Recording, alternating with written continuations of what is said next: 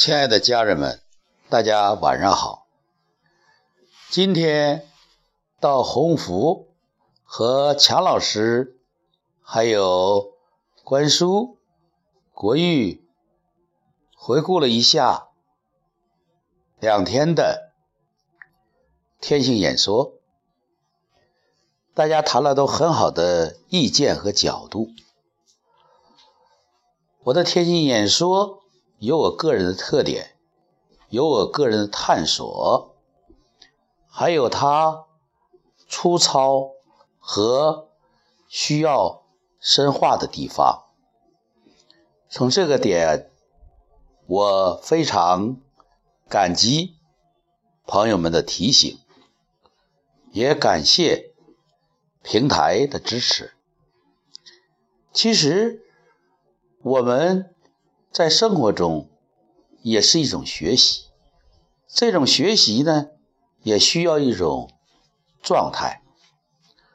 用隐喻的角度，也就是打比方的角度，它可以分为六个状态。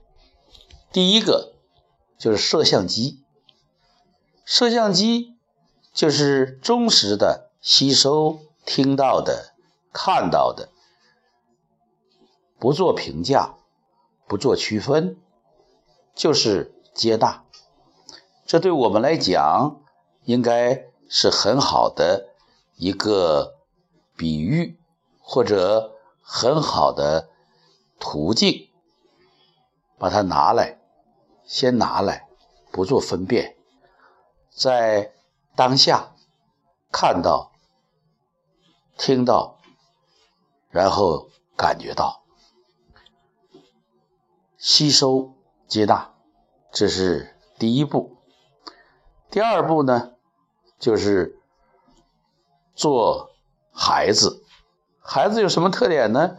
好奇、好动、好参与。只要有什么互动，就参与。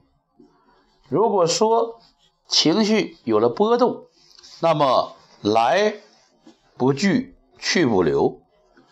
哭就哭，啊，破涕为笑，哎，不滞留在自己的情绪之中，转换非常快。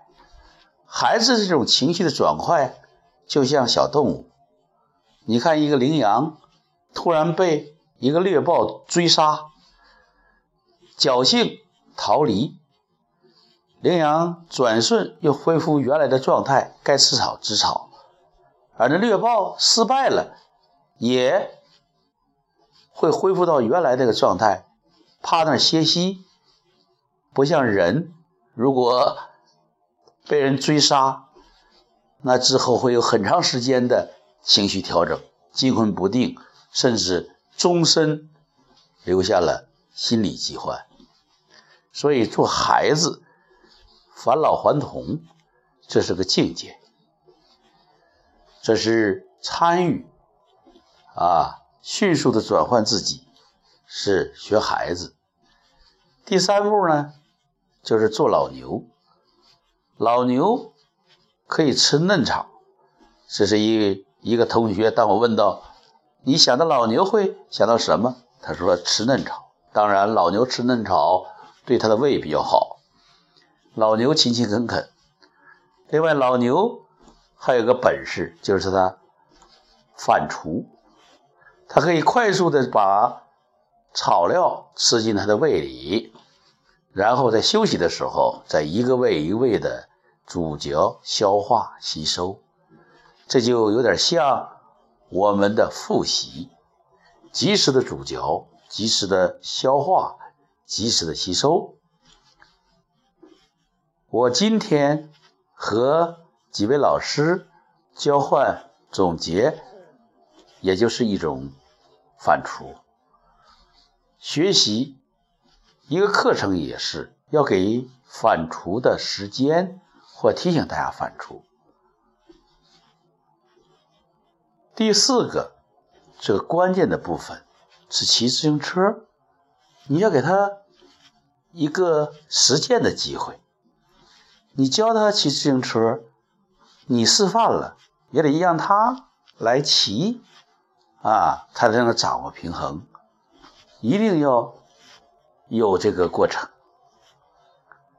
不做，可以说就很难真正的掌握。行动永远是学习的深化，学习应该是行动的开始。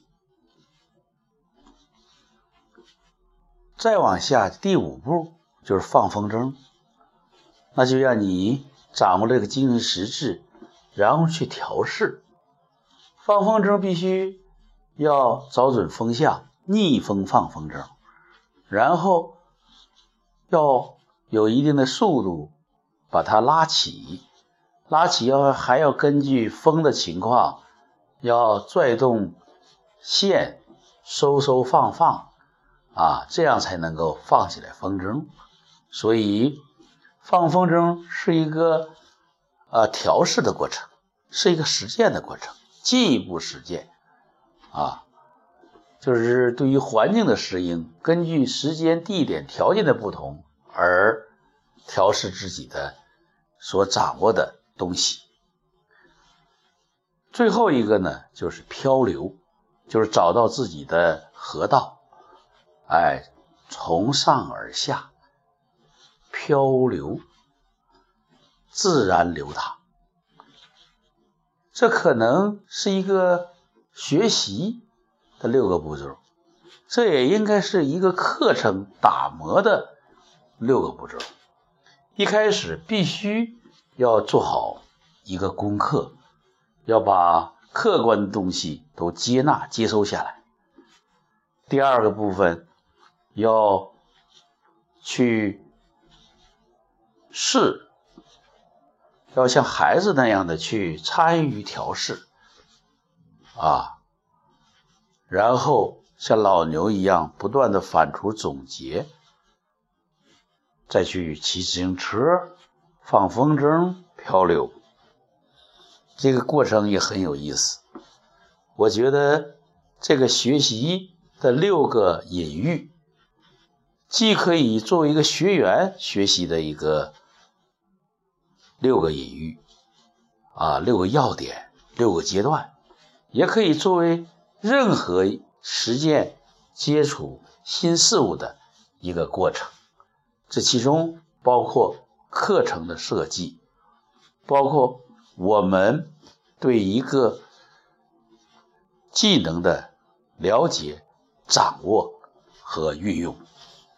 所以，我们要特别的体味这六个过程，使自己的学习进入。一个状态，所以天性演说，他要你自己看到自己，自己和自己联系起来，找到一种感觉，把这种感觉呢，再让它相对固定、成熟，哎，成为你的一种常态，也就是一种状态，进入一种学习的状态。学呢，吸收；习是做出来，这个状态很重要。我想提醒大家的是，大家注意到“太”字是怎么写的？“太”字可以从上到下，就是大一点儿心为太，心大一点儿。为态状态的态，所以如果你要寻找状态，那么就把心大一点吧。不论别人说什么，不论自己遇到什么，不论自己当下是亢奋还是郁闷，都要把心大一点，那么你就进入了一个比较好的状态。不要计较，不要比较，认真但别太较真。这也许就是心大一点的某个侧面或某个点吧。非常汉字，非常道。当下思想自然流淌，原汁原味，如是说。心大一点为泰。